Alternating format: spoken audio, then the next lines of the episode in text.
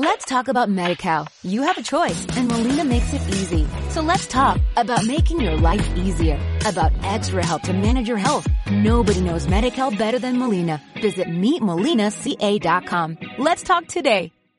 Bienvenidos al podcast Ethen Inside.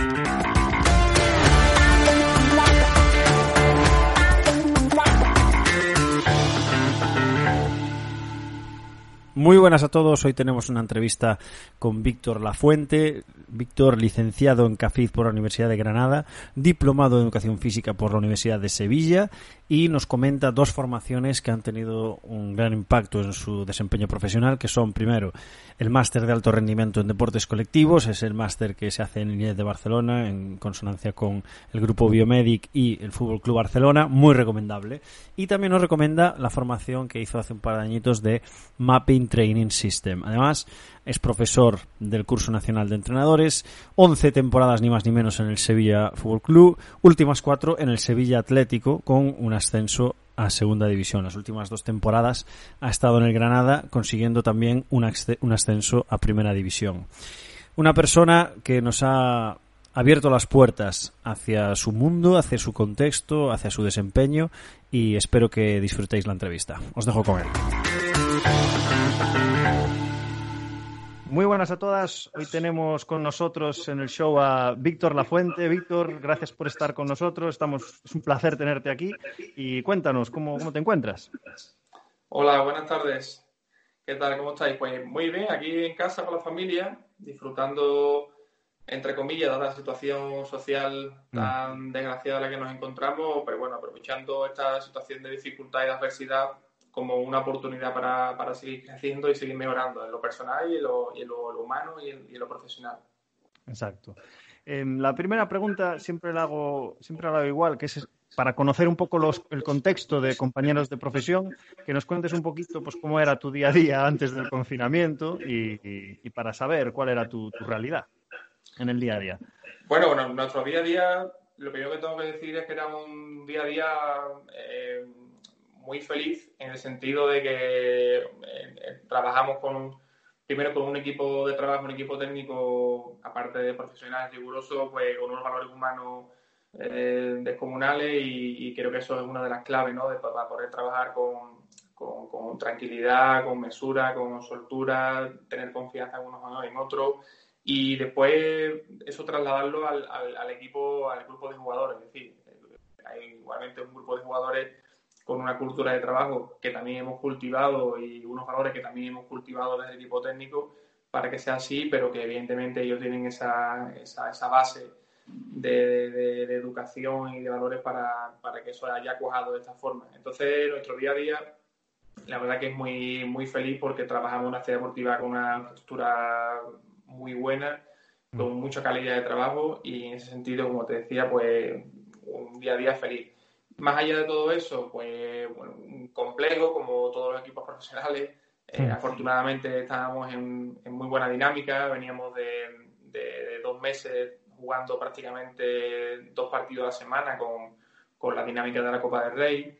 Eh, una situación novedosa para nosotros que no habíamos, al menos para mí, no había vivido esa situación de jugar, de jugar eh, cada tres días, cada cuatro días y una situación, como te decía, de la cual pues, hemos sacado muchas cosas positivas y, de la cual, pues, sin duda alguna, hemos crecido como profesionales.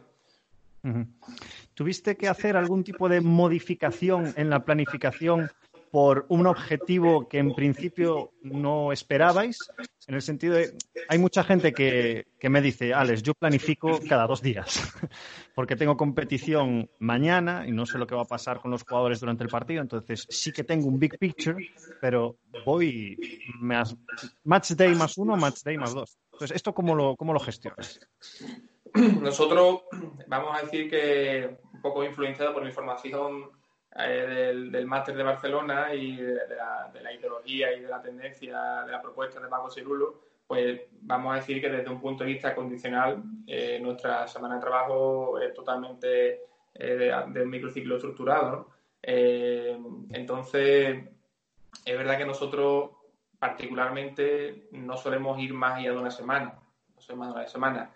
Mm. siendo consciente de que cada día, como es lógico, todo eso sufre de modificaciones y esa, esa pequeña planificación de la semana es totalmente flexible y abierta. Y duda cabe de que eso, pues como te decía, eh, está abierto a, y sujeta a modificaciones. Si nosotros intentamos, tenemos un lema que es ser especialista de 21 jugadores, eh, entonces, eh, claro, intentamos darle a cada jugador lo que necesita. Eh, no todos pueden tener lo mismo. Hay jugadores que por alguna molestia o alguna cuestión de carga o alguna cuestión de otra índole, pues hay, hay sesiones en las cuales no completan o se le adapta el rol dentro de las tareas o situaciones de alguna forma para que podamos conseguir que el estímulo sea el óptimo, el que queremos y el jugador creemos, entendemos que necesita. Y estarás conmigo en que existe, lo, dijiste tú mismo, hay una problemática en cuanto a nosotros queremos individualizar absolutamente todo, pero por el contexto, por la situación, por recursos humanos, por estructura, hay muchos compañeros de profesión que están solos y no son capaces de, individualizar. Seguro que con todo tu background te has encontrado con este problema. Me gustaría saber cómo lo has resuelto, cuál es tu realidad actual, qué consejos le darías a nivel estrategia práctica para mira, puedes hacerlo así y sales del paso para individualizar, ¿sabes? A ver, la, pregunta es muy buena, pero es, compleja y larga de explicar. y larga de explicar. Yendo por parte, yendo por parte. Personas que, que por algún motivo estén solas yo les animaría a que buscaran a alguien que les ayude. Creo que hoy día mm. hay una gran cantidad de, de, chavales, de, personas que están haciendo, son licenciados o están acabando y tienen ilusión y tienen ganas por, por, mm. trabajar y ir conociendo la, el oficio. Entonces, de alguna forma, tener a alguien que te pueda ayudar eh, de manera altruista, en el sentido de que va, va a repercutir sobre su formación, creo que sería una buena propuesta. Eso por un lado.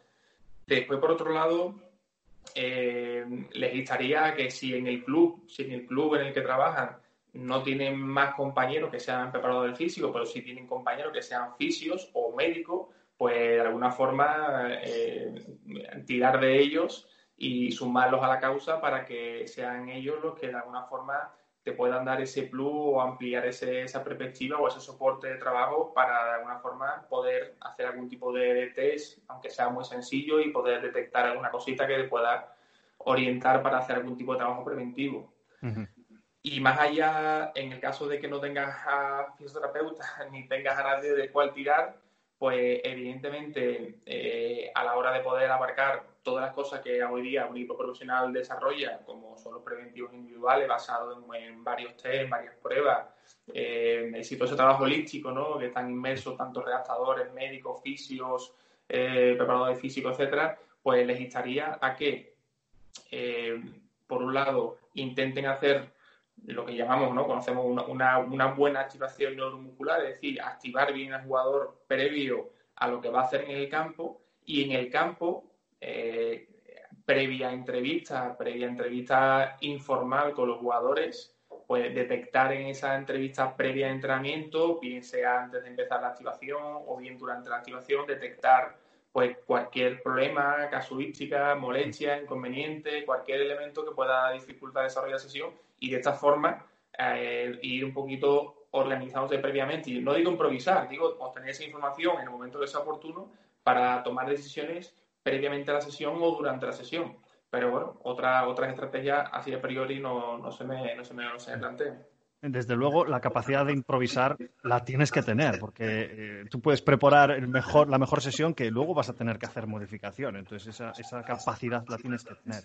Comentaste así el tema preventivo, basado en déficits, basado en valoraciones, y quería pasar un poco rápido sobre esta punta, pero te la quiero hacer, porque además hay muchos compañeros de trabajo que están empezando a no a dejar de lado las valoraciones, pero sí ser muy eficaces en cuanto a, mira, yo hago esto y esto. No me vuelvo loco con hacer 3.000 baterías de ejercicios porque prefiero entrenar que valorar. Es una locura lo que acabo de decir, porque para, para poder hacer un buen control del seguimiento tienes que valorar. Pero me gustaría preguntarte, primero, si recomiendas hacer, mira, pues hay que hacer un test, hay que hacer un dorsiflexión, hay que ver si la persona tiene algo dinámico, hay que hacer un CMJ, hay que hacer qué test, valoraciones recomiendas y segundo, en función de eso, qué trabajo preventivo estás acostumbrado a prescribir. Mira, a ver, nosotros te, cuento nuestra realidad. Eh, he, vivido otra realidad de cuando estaban en Sevilla y que también han sido muy buenas. Te cuento nuestra realidad.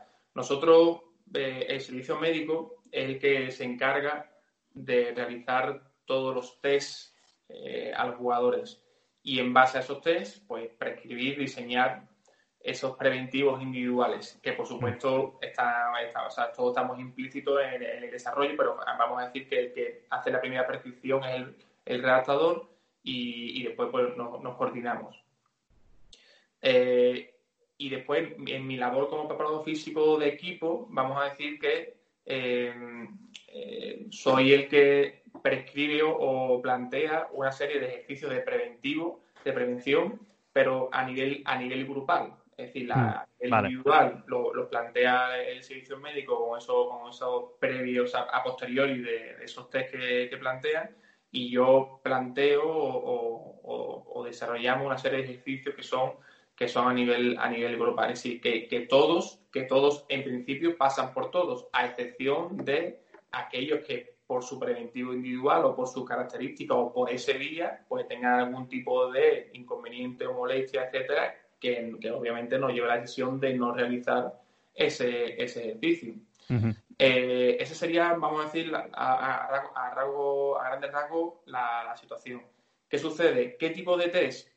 Eh, pues realmente no, no, es que el, club, o sea, el, el, servicio médico no sigue una propuesta en concreto, sino que ellos, de las diferentes propuestas que hay, han ido seleccionando aquellos test que, por su experiencia, por su trayectoria, por su por, su, por años anteriores han ido viendo que son los más eficaces para detectar ciertas cosas y lo han ido desarrollando. Es verdad que este año eh, ya incorporamos, pasado, perdón, incorporamos un dinamómetro y yo le, bueno, les invité al, servicio médico a que, a que además de todo ese tipo de, pruebas de, de, hop, de doble hop, pues, de, todo el tema de test de toma, dosis presión, etcétera, etcétera, pues eh, también incluyeran eh, test de valoración con dinamómetros para ver algún déficit a nivel de generación de fuerza.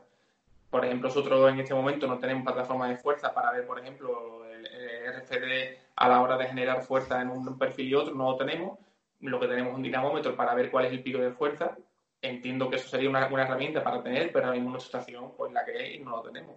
Pero eh, que, que somos un grupo de trabajo proactivo, que estamos abiertos a, querer modificar cosas, incluir cosas, mejorar cosas, por supuesto. Eso viene un poco a la, respuesta de tu pregunta de yo hago esto, yo hago esto. Nosotros hacemos, tenemos un plan de trabajo muy, muy protocolizado en cuanto a los preventivos, pero estamos abiertos a cualquier modificación, mejora o hmm. en ese aspecto.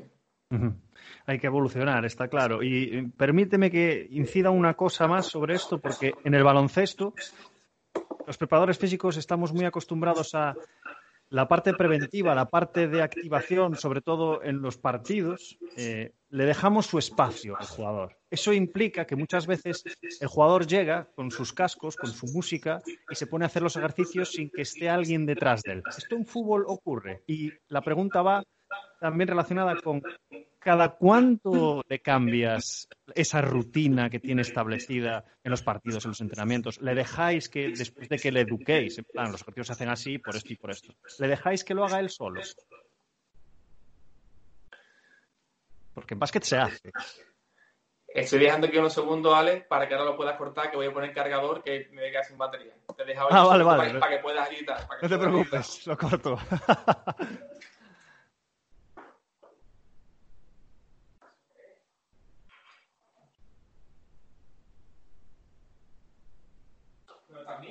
usando el agua.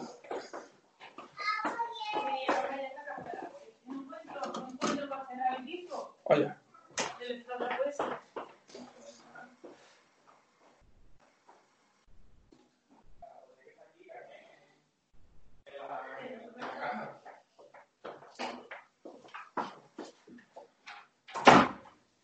Perdona, tío, que no me da cuenta que tenía poca batería. Ha empezado eso a, a pitar y lo tuve que se me corta. No te preocupes. En el editor va a aparecer fácilmente, porque mira lo que voy a hacer. Ya está.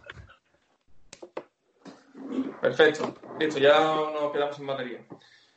Eh, a tu pregunta, fíjate, bueno, nosotros dentro de, ciertas normas que tenemos internas, eh, una vez que, llegamos al vestuario, eh, en el vestuario ponemos música, ya ponemos música. Entonces, ahí vamos a decir un par de responsables de música y se encarga de poner, de poner la misma. Entonces, eh, ya afortunadamente no tenemos el conflicto de tener a nadie con su propia música, con casco, alentando por un lado, alentando por otro.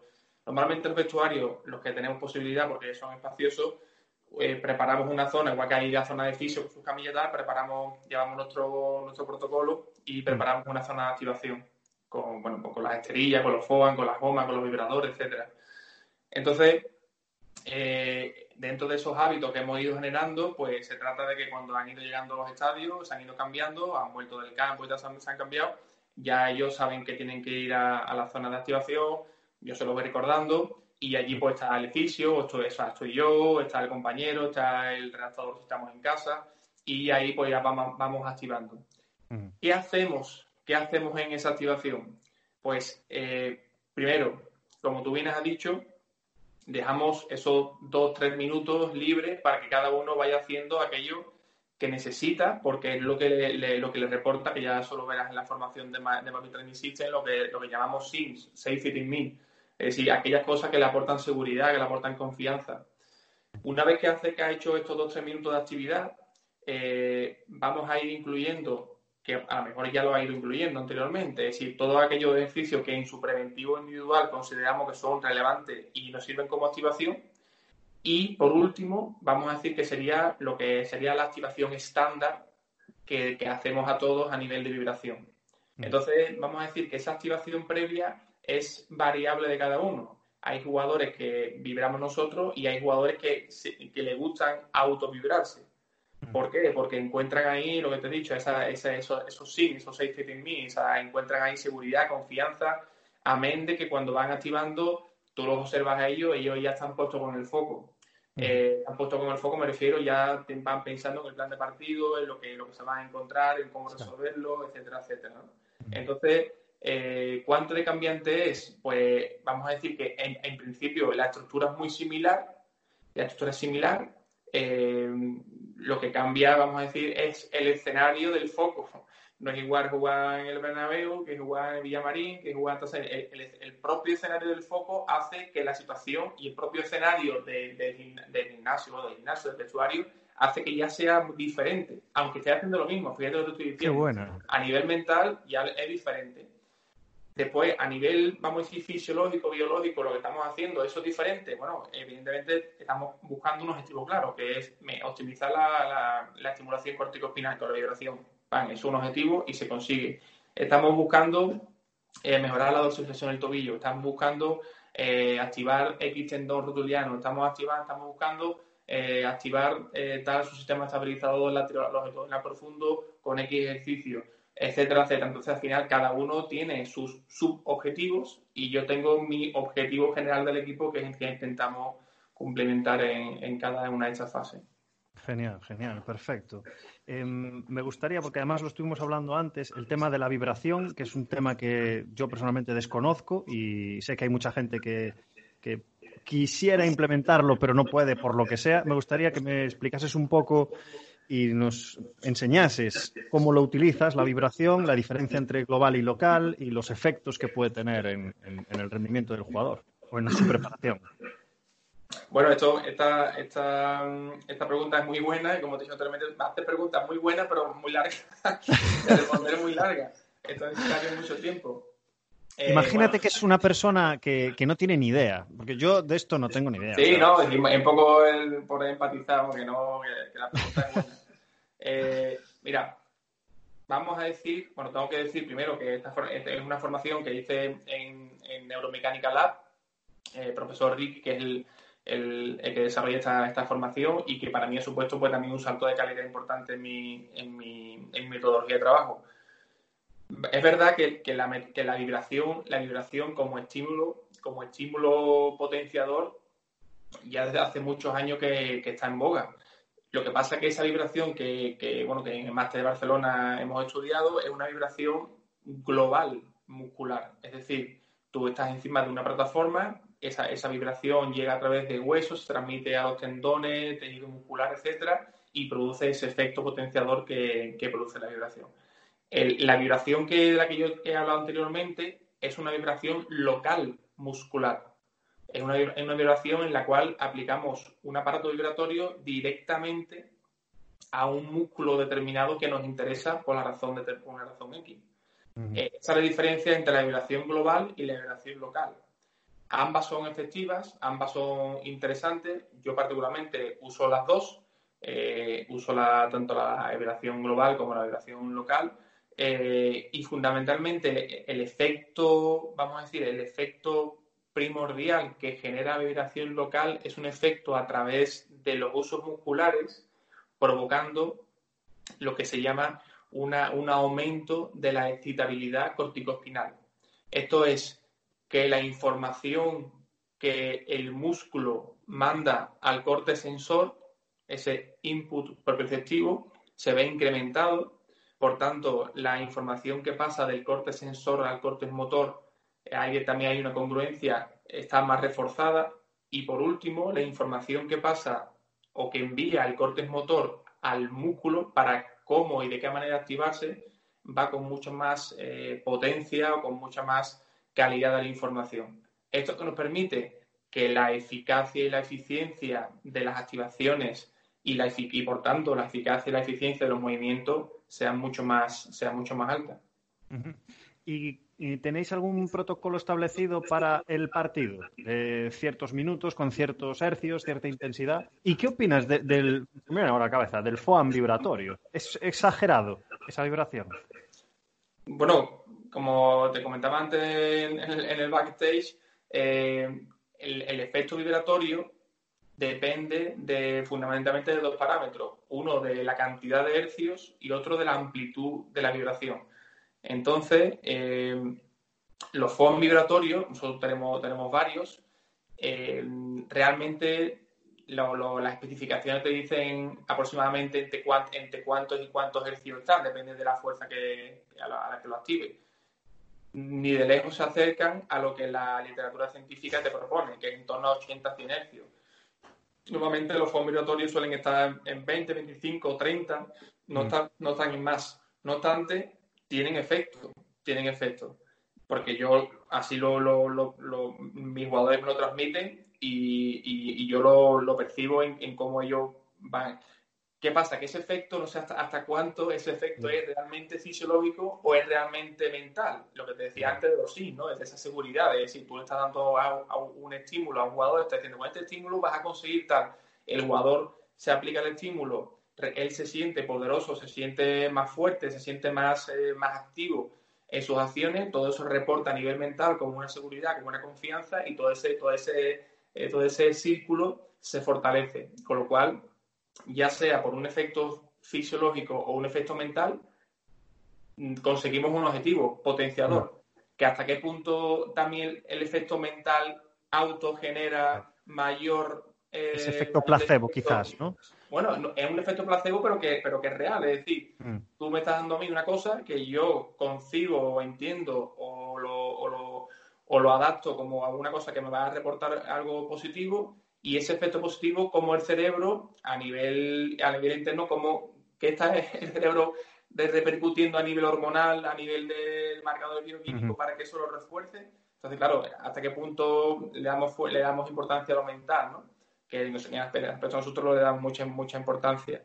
Pero bueno, haciendo un resumen, haciendo un resumen, eh, te estaba diciendo que, la, importancia este, de, este, efecto vibratorio, pues lo, percibimos en, la, en, el hábito que el jugador lo ha adherido. Es decir, los jugadores, si, si algo sabemos, tenemos claro, es que los jugadores cuando ven o perciben que algo no les es positivo, lo rechazan completamente. Cuando hay algo que para ellos entienden o ven o perciben o sienten que es positivo, lo adaptan y lo, y lo toman como suyo. Entonces, este, este, esta forma de trabajar, pues llevamos con ella dos temporadas y en ese aspecto, pues hasta ahora, pues la verdad que va fantástico. Los fondos vibratorios van bien, pueden ser una opción. Ya te digo que yo no tengo vibradores especiales que sean carísimos, que me den esa cantidad de hercios. Tengo varios, varios materiales que, vibran a, un hercio bueno, pero, no tengo esa cantidad de, de en todos, en todos los vibradores, por desgracia. Si alguien se quiere comprar un vibrador, ¿le aconsejas alguna marca para saber precios y todo esto? Pues, a ver, ¿qué te, te voy a decir? Esto es en plan, yo tengo vibradores de Amazon que me han costado 30 euros y tengo vibradores de marcas eh, buenas que me han costado 200 euros. Entonces, eh, el efecto, el efecto no lo sé. No lo sé. De hecho, era uno, uno, de, los, de los propuestas que tenía con el servicio médico de hacer algún estudio donde con diferentes protocolos pudiéramos usar el material que nosotros tenemos, no con ningún objetivo de publicar ni nada, simplemente hacer un estudio para ver, bueno, nuestros materiales son estos vamos a usar este este material con este y este protocolo y vamos a ver cuál de todos hmm. genera mayor efecto potenciador. Evidentemente habría que hacer un, un pre y un post a nivel de, de tensionografía, no sé, o con el dinamómetro hacer un, test de, fuerza isométrica máxima previo y post y de alguna forma detectar, digo, no, no por publicar, sino por detectar con nuestros aparatos cuál de ellos y con cuál de los protocolos y con cuál 6 segundos de vibración, con 4 segundos de vibración, con esa segunda vibración, con dos, con cuál de los protocolos eh, es el que, el que tenemos mayor, mayor efecto potenciador. Qué interesante, qué interesante. Eh, antes de empezar con las preguntas filosóficas, me gustaría, porque lo estoy metiendo mucho últimamente, por lo, el tema de las estrategias de recuperación. Me gustaría saber cuál es tu contexto, qué, protocolos te gusta seguir, qué ves que les gusta a los jugadores, que no quiero entrar en el tema de los estiramientos estáticos, toda esta batalla, pero sí que me gustaría saber cuál es tu opinión en cuanto a las estrategias de recuperación. Bueno, a ver, entiendo que, que el principal objetivo, como dice su que es recuperar, eh, tenemos que hacer dos cosas. Una, minimizar, minimizar las inflamaciones o los edemas que hay en las diferentes estructuras mm. y por otro lado eliminar de, todo el tren sanguíneo todas aquellas, eh, todos aquellos elementos eh, proinflamatorios, ¿no? Habrá la, la interleuquina, etcétera, etcétera. Entonces, eh, sabemos que, por ejemplo, para, limpiar ese círculo, círculo hemático de todos esos productos inflamatorios, eh, sabemos que lo, mejor es capilarizar, es decir, es eh, hacer una actividad aeróbica de baja intensidad que provoque una gran movilidad de sangre y de alguna forma vaya limpiando ese, ese, esos productos proinflamatorios. Mm. Entonces, particularmente no me gusta hacer carrera continua porque la carrera continua eh, está haciendo, aunque sea a baja intensidad, está haciendo impactos a nivel mm. articular, lo cual no es positivo. Pues me gusta o hacer caminatas o hacer eh, bicicleta. E incluso a veces hacemos ambas.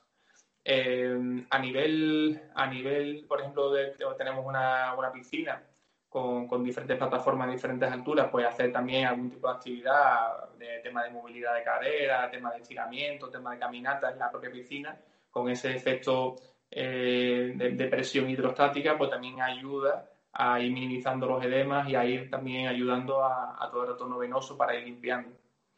Por supuesto, por el tratamiento de, los, de la fisioterapeuta para ir mucho más al grano, también con otras técnicas quizás algo más agresivas, como la banda de choque, con la EPI, la punción seca, etcétera.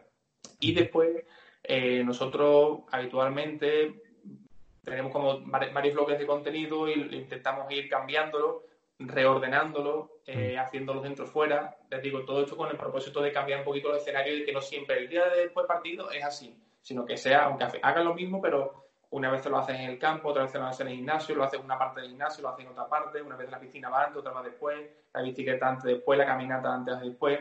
Y lo que te decía era todo un bloque, todo un bloque de, de bueno, de movilidad con pélvica, de movilidad de cadera, eh, unido a, una, a un protocolo de estiramientos neurodinámicos. Es decir, ya no, ya no voy a entrar en películas de si estiramiento estático, estiramiento dinámico, pasivo, activo. Hablo de estiramientos neurodinámicos.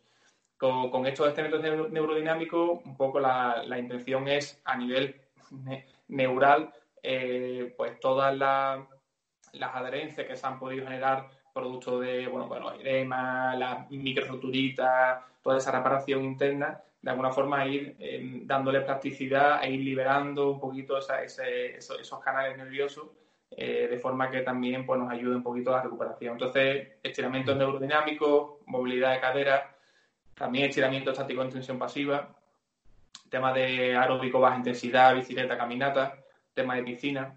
Entonces, tratamiento de fisioterapia, vibración. La vibración no solamente puedes usar como herramienta de efecto potenciador, sino también tiene un efecto analgésico transitorio. Entonces, cuando usamos tanto el vibrador que usamos para activar como la plataforma vibratoria, poniéndola en bajo hercio, en bajo hercio, eh, conseguimos eh, ese efecto analgésico transitorio. Hay gente que tiene un golpe, tú te das un golpe por, cualquier motivo, te vibras localmente eh, y cuando te, te, quitas la vibración no sientes nada, es como si se tuviera dormido esa, esa zona del... Entonces te consigues un efecto analítico transitorio, que eso después pues, pues, volverá un poquito a suceder y te seguirá molestando en cierta medida. Pero de alguna forma, vibración a bajo hercio, como efecto analgésico, la caminata, es decir, aeróbico baja intensidad, neurodinámico, movilidad de cadera, piscina, serían a grandes rasgos los diferentes bloques de contenido que trabajamos en la recuperación. ¿Y en los viajes postpartido utilizas la, vibración, por ejemplo, para que aprovechar el viaje, quizás? Pues mira, los viajes bandas compresivas. En los viajes postpartidos, actualmente, este año, como estamos viajando en charter casi siempre, viajamos en charter, lo bueno que tiene es que cuando acabas el partido, eh, a no ser que juegues a las 9 de la noche y ya el aeropuerto de Granada esté cerrado, pues eh, volvemos a casa, con lo cual el día, el, el más day más uno, afortunadamente lo tenemos en la ciudad deportiva, que tenemos todos los recursos. Cuando en la temporada pasada que no viajábamos en charter o cuando usaba alguna circunstancia de, de, este, de este año, por ejemplo, este año pues ha pasado que hemos hecho noche, pero al día siguiente hemos cogido el avión temprano, hemos ido directamente a la ciudad deportiva y hemos hecho la recuperación en la ciudad deportiva. Es decir, que sí, ¿Hemos tenido eh, situaciones de hacer recuperación en los hoteles? Sí, la, temporada pasada, sin ir más lejos, recuerdo perfectamente en Madrid, eh, no sé contra qué equipo fue eh, o de dónde veníamos, hicimos noche en Madrid y al día siguiente por la mañana pues teníamos preparada un, salón y en ese salón pues hicimos una, hicimos una dinámica de recuperación con los materiales que teníamos y después con los, con los que no habían jugado, pues aprovechamos para hacer un trabajito de fuerza con autocarga y con temas de fuerza de lucha entre, entre ellos. Eh, claro, ahí no teníamos piscina, ni teníamos, ni teníamos otras muchas cosas, pero bueno, para hacer algunos estiramientos, algunos neurodinámicos, eh, para hacer eh, alguna, vibración con, con, el material que teníamos a nivel local, dado que la, la plataforma vibratoria te permite, tú pones la pierna encima y te vibra todas las piernas con el aparato vibratorio solamente puedes ir vibrándote por el cuádriceps, un poquito los isquios, el proximal, a nivel distal, tercio medio, gemelo, sólido, te vas vibrando diferentes partes. Pero de alguna forma intentar ser eh, riguroso con, con esas técnicas y con esa propuesta de recuperación. Genial. Eh, vamos con, con, las filosóficas. Eh, esta pregunta no, no, tenéis escapatoria, siempre la hago. Es sobre los errores. Ya, ya sabes a qué me refiero.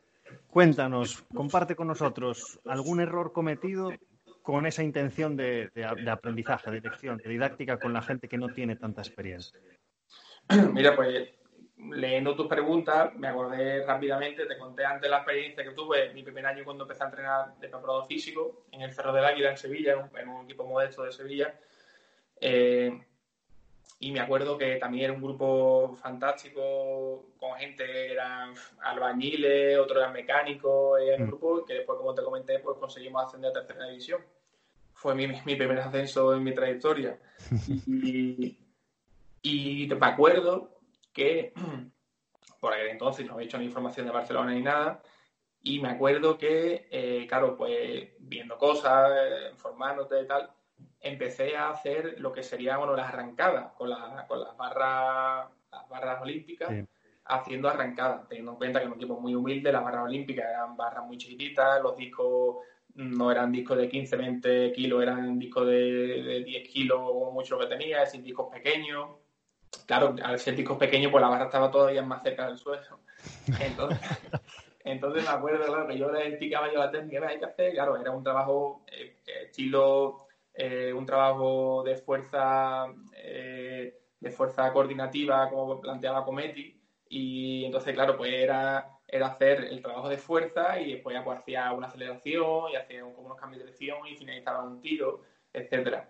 Y, y me acuerdo, claro, que, que, a los chavales, pues, a los chavales, no eran, tan chavales, eran gente mm. de veintitantos años, treinta años, era un equipo veterano, un equipo serio. Y claro, pues yo les explicaba, tenés que hacer esto, ¿sabes? Le explicaba la técnica de la arrancada, pa, pa, pa, pa.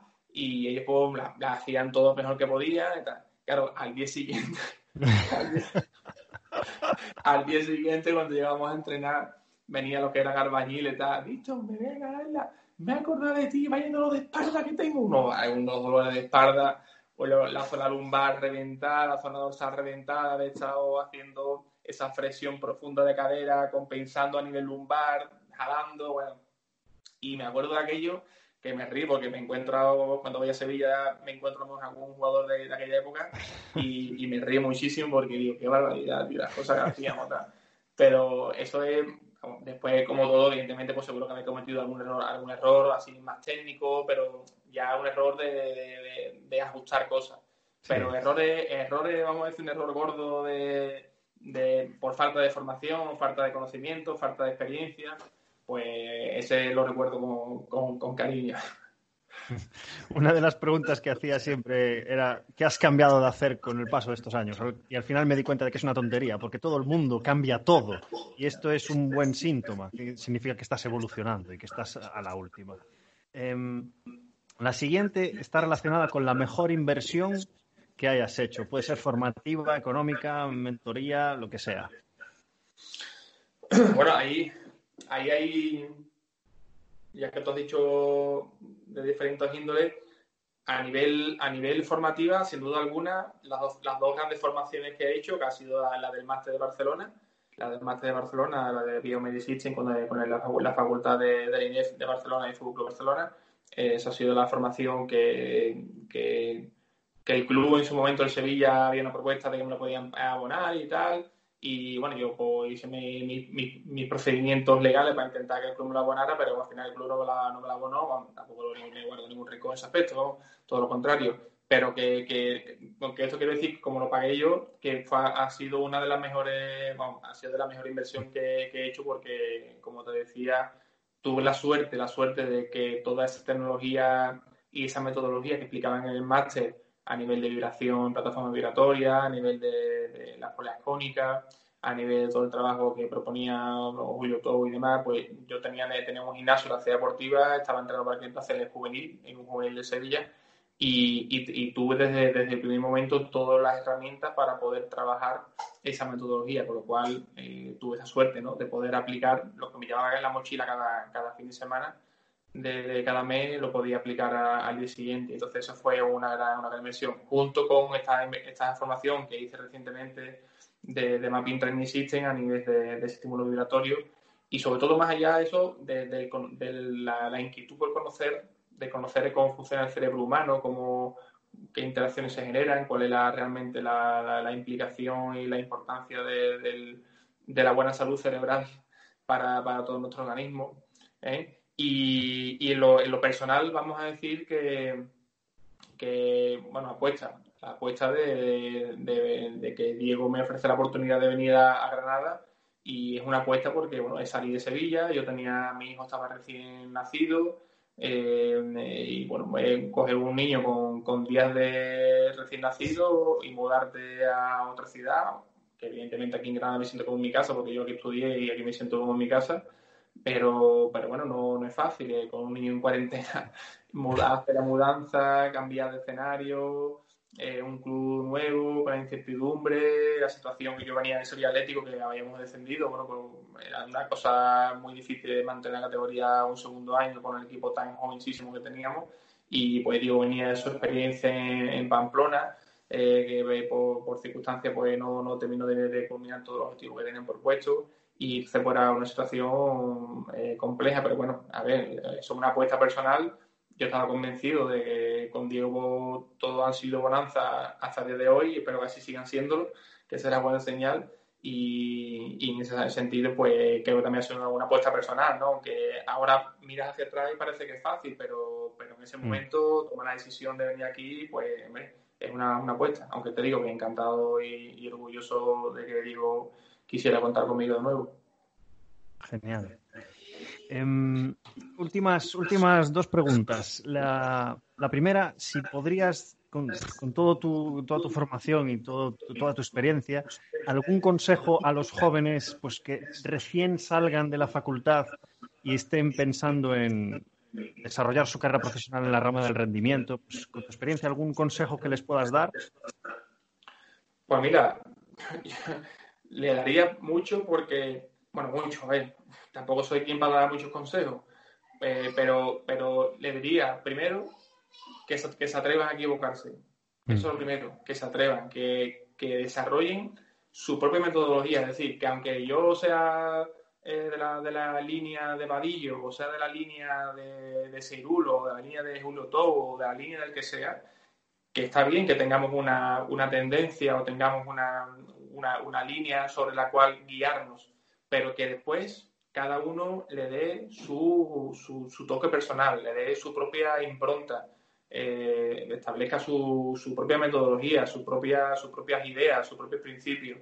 Esa sería una, una, una de ellas, la que, la que diría fundamentalmente. Y la segunda, pues eh, les instaría a que, a que no dejen de formarse, a que no dejen de formarse, que escuchen, que, que, que, lean, que afortunadamente hoy en día con redes sociales pues salen un montón de cosas en Twitter de gente que lee muchos artículos y hace como pequeños resumen a mí yo, por ejemplo, lo uso muy a menudo. Hay mucha gente, eh, compañeros, ¿no? la Ceña, otros otros compañeros que, pues, bueno, leen muchas cosas y hacen resúmenes.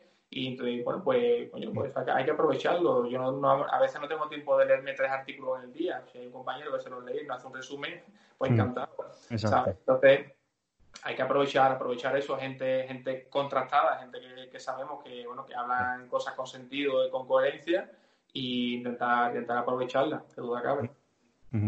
Estoy muy de acuerdo con, con, las dos, primero porque hay muchísima información, pero si sabes quién es el profesional válido y, y, que es un buen referente en tu nicho, tienes que seguirle, porque la información está ahí y luego el tema de, de, beber de varias fuentes, ¿no? Porque al final, cuanto, cuanta más conocimiento horizontal tengas y más sepas de varias metodologías, tú puedes estar en Granada, pero el año que viene igual estás en otro equipo, con otro contexto y la metodología que te sirve ahora mismo igual no te vale en ese contexto. China, para, sin ir más lejos. Entonces, fantástico apunto. Eh, dos últimas preguntas. Si nos recomendarías, que lo has dicho, el tema de leer, que es muy importante, algún libro, alguna lectura. Y la última, que es, ¿qué le dirías a tu yo de 20 años? Pues mira, de lecturas, de lecturas recomendaría sin duda alguna el libro del, el libro propio que tiene el máster de Barcelona, mm. que hace, hace casi un año, año y pico editó un libro eh, aunque evidentemente pues hay muchas cosas en cuanto a experiencias del día a día de la propia universidad, del contacto con los profesores, que evidentemente no te lleva, pero a mí, por ejemplo, que he sido alumno y ahora he leído el máster, he leído el libro, mm. pues me ha hecho revivir muchos momentos y muchas situaciones y muchas experiencias de, del máster, por lo cual ese libro yo lo recomendaría mil por mil. Mm. Eh, después, otro libro que recomendaría, aparte porque de un excelente profesional con una gran trayectoria, es el libro que ha, publicado recientemente Miguel Ángel Campo sobre preparación física, eh, que el, ahora mismo no recuerdo el título, ahora sí que te lo digo, lo tengo, lo tengo que no recuerdo el título. Eh, vale, te lo voy a decir. te, lo, digo, te, lo, te lo voy a decir, te lo voy a decir un momentito. Sin problema, sí.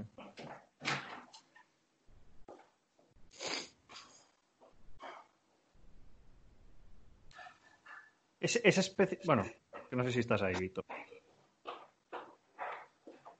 Hasta lo. Es que no me acuerdo porque el, libro es Reflexiones sobre la teoría y práctica del entrenamiento para el fútbol actual. Es, ah, larga. Es largo, no lo controlo esto. Ah, me suena mucho la portada. Lo vi en Twitter, seguro, pero no lo controlo. es largo, es largo, es largo. es que no me acordaba el título porque el título Reflexiones sobre la teoría y práctica del entrenamiento para el fútbol actual. Eh, de, Miguel Ángel, de Miguel Ángel Campo. Muy bien. Pues ¿Qué es evidence base a la práctica? Claro, es, un, es, un, libro que más allá bueno, de dar un soporte teórico, él lo que cuenta un poco es, cómo él lo enfoca como, con su experiencia, y entonces da muchos casos prácticos. Y, y, me, y me, me, lo regaló. Tenemos, él es granadino y granadista y, y, bueno, hicimos amistad y me regaló una edición, lo cual estoy muy agradecido. Y entonces, pues solo dos libros que, que recientemente. Me gustaría decirte en Los Pilares de la Tierra, eh, no sé qué, pero, pero es que no. Me, encantaría decir que leo mucho mucha literatura, me, encantaría, pero es que lo que me llama la atención de leer son cosas de mi profesión. No me. Ya, ya. Ahora, mismo, ahora mismo no me motiva otra cosa. Entonces, los dos libros que recientemente leí, bueno, hacía tiempo que leí el del, del máster, y este, pues aprovechando los viajes, leía cositas en el avión, en el hotel, iba leyendo cosas, y de hecho he traído algunas algunas cosas para, para implementar nuestra, nuestra metodología. Entonces, esos serían los dos libros: el de Miguel Ángel y el de y el del máster. Y después lo que le... Sí, sí, perdona. Es, perdona, es que me acaba de venir a la cabeza ahora que tengo que revisarlo, pero de las entrevistas a, personas de habla inglesa que he hecho en el podcast, prácticamente todos me comentan libros que entre comillas, no tienen nada que ver con, la profesión, ¿sabes? Per se, que no es la preparación física en el fútbol, la preparación física en el básquet, sino que son todos relacionados con relaciones personales, liderazgo, eh, comunicación y, todas estas cosas. Entonces, es, muy curioso, porque nosotros desde, desde, España sí que somos muy científicos y muy que nos gustan mucho los papers, nos gusta mucho la, evidencia científica, pero creo que dejamos un poco de lado esa, esa importancia del trato humano con el jugador, de, cómo venderle, de cómo seducirle, que es algo que sí lo hacen los que, pues mira, Nicolas Gill en los All Blacks, Alan Stein que estuvo con Kevin Durant, eh, Dan Baker, Stuart McGill, todos me recomiendan libros, no, no, Stuart McGill no, pero Michael Boyle sí, de, cómo llevar una empresa, por ejemplo. Y es curioso, ¿no? Mira, me gusta que me hagas esta pregunta, te digo por qué. Porque, primero, bueno, es, una opinión personal. Eh, a la hora de, de, cómo saber tratar al jugador, etcétera, etcétera, evidentemente hay gente que, o todos nos tenemos que formar en eso pero también creo, entiendo que la, que la personalidad de cada uno también facilita. Yo, hmm. al ser andaluz, sevillano, la forma de hablar, tal, entiendo, considero que, y, lo considero como una de mis fortalezas, creo que tengo una fortaleza que es el trato con la persona. Hmm. Me muestro tal como soy, soy natural, eh, soy abierto, eh, soy un, profesional que no intenta eh, llamar la atención con que sé no, sé no sé cuánto, sé no sé qué. Entonces, yo creo que el jugador, cuando tú hablas con el jugador y eres natural con él, eres natural con él, no intentas imponerle ni mm. hacerte que tú eres muy listo y eres tonto, sino que, lo convences con cosas sencillas, con argumentos naturales. Eh, tienes la mano izquierda, la mano derecha para mirar para otro lado, es decir, todo este tipo de estrategias, eh, creo que, bueno, ya por, por mi edad, aunque soy joven, pero por mi edad, por mi experiencia vital, etcétera, pues creo que eso lo manejo. A mí de todo esto, te quería decir que precisamente hace, eh, pues hace dos días, hace dos días o tres días, hice, hicimos una formación en todo este tema de liderazgo, de coaching. Es decir, nosotros el pasado, el equipo técnico, hicimos una formación de coaching no a hacer acento estoy comentando. Mm. Eh, hace dos o tres días hicimos con, con Rishi Serret, eh, Qué bueno.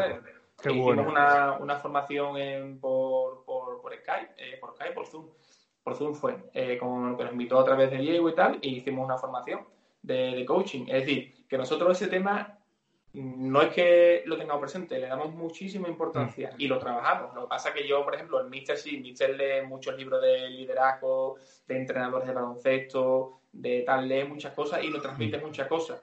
Y hacemos como autoformaciones e informales de eso. Sí. Em, yo particularmente, a la hora de leer, tú me dices, ¿tú qué lees? Yo con lo que leo es cosas de mi, de mi, de mi profesión. Pero es cierto que después veo, por ejemplo, a Mario Alonso Puig. ¿Sabes quién es Mario Alonso Puig? No.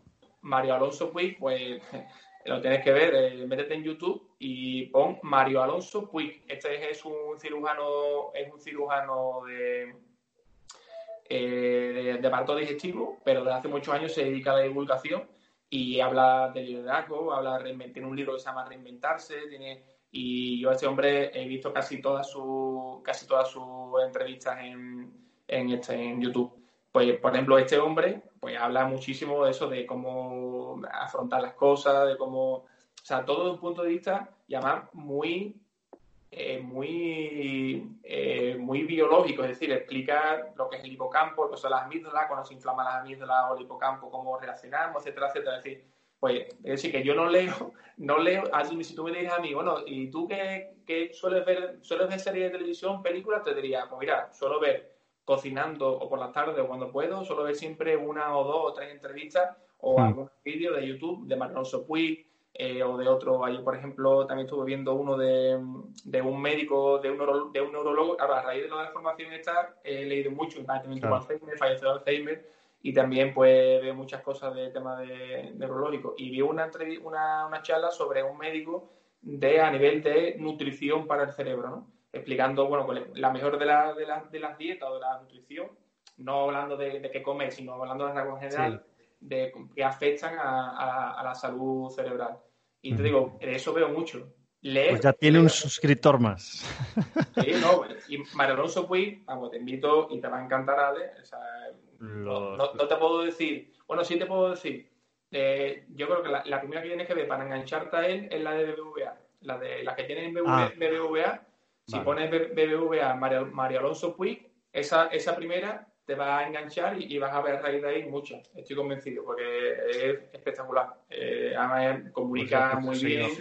comunica muy bien y, transmite muchas de estas cosas que tú estás hablando, del tema del liderazgo. Bueno, bueno, bueno del tema del, liderazgo, del tema de, cómo afrontar la situación de la adversidad, de cómo ante la situación de adversidad entenderlo como una, oportunidad para crecer.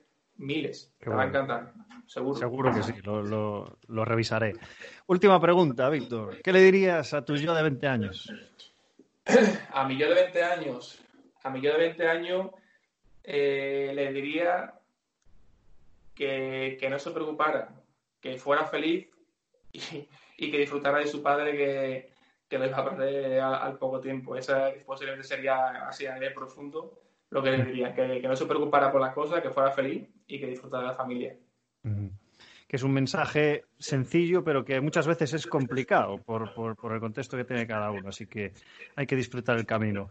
Víctor, muchísimas gracias por tu tiempo. Hemos podido, eh, no te controlaba mucho, pero, joder, me, agradezco muchísimo este, este, tiempo que hemos pasado juntos. Veo una persona súper profesional, súper formada, pero sobre todo muy humilde por el contexto en el que está y todo el background que tiene. Así que muchísimas gracias por, estar con nosotros en este humilde podcast y te deseamos lo mejor, como siempre digo, en lo profesional, pero sobre todo en lo personal. Así que muchísimas gracias, ¿vale? Muchas gracias, Ale, a ti.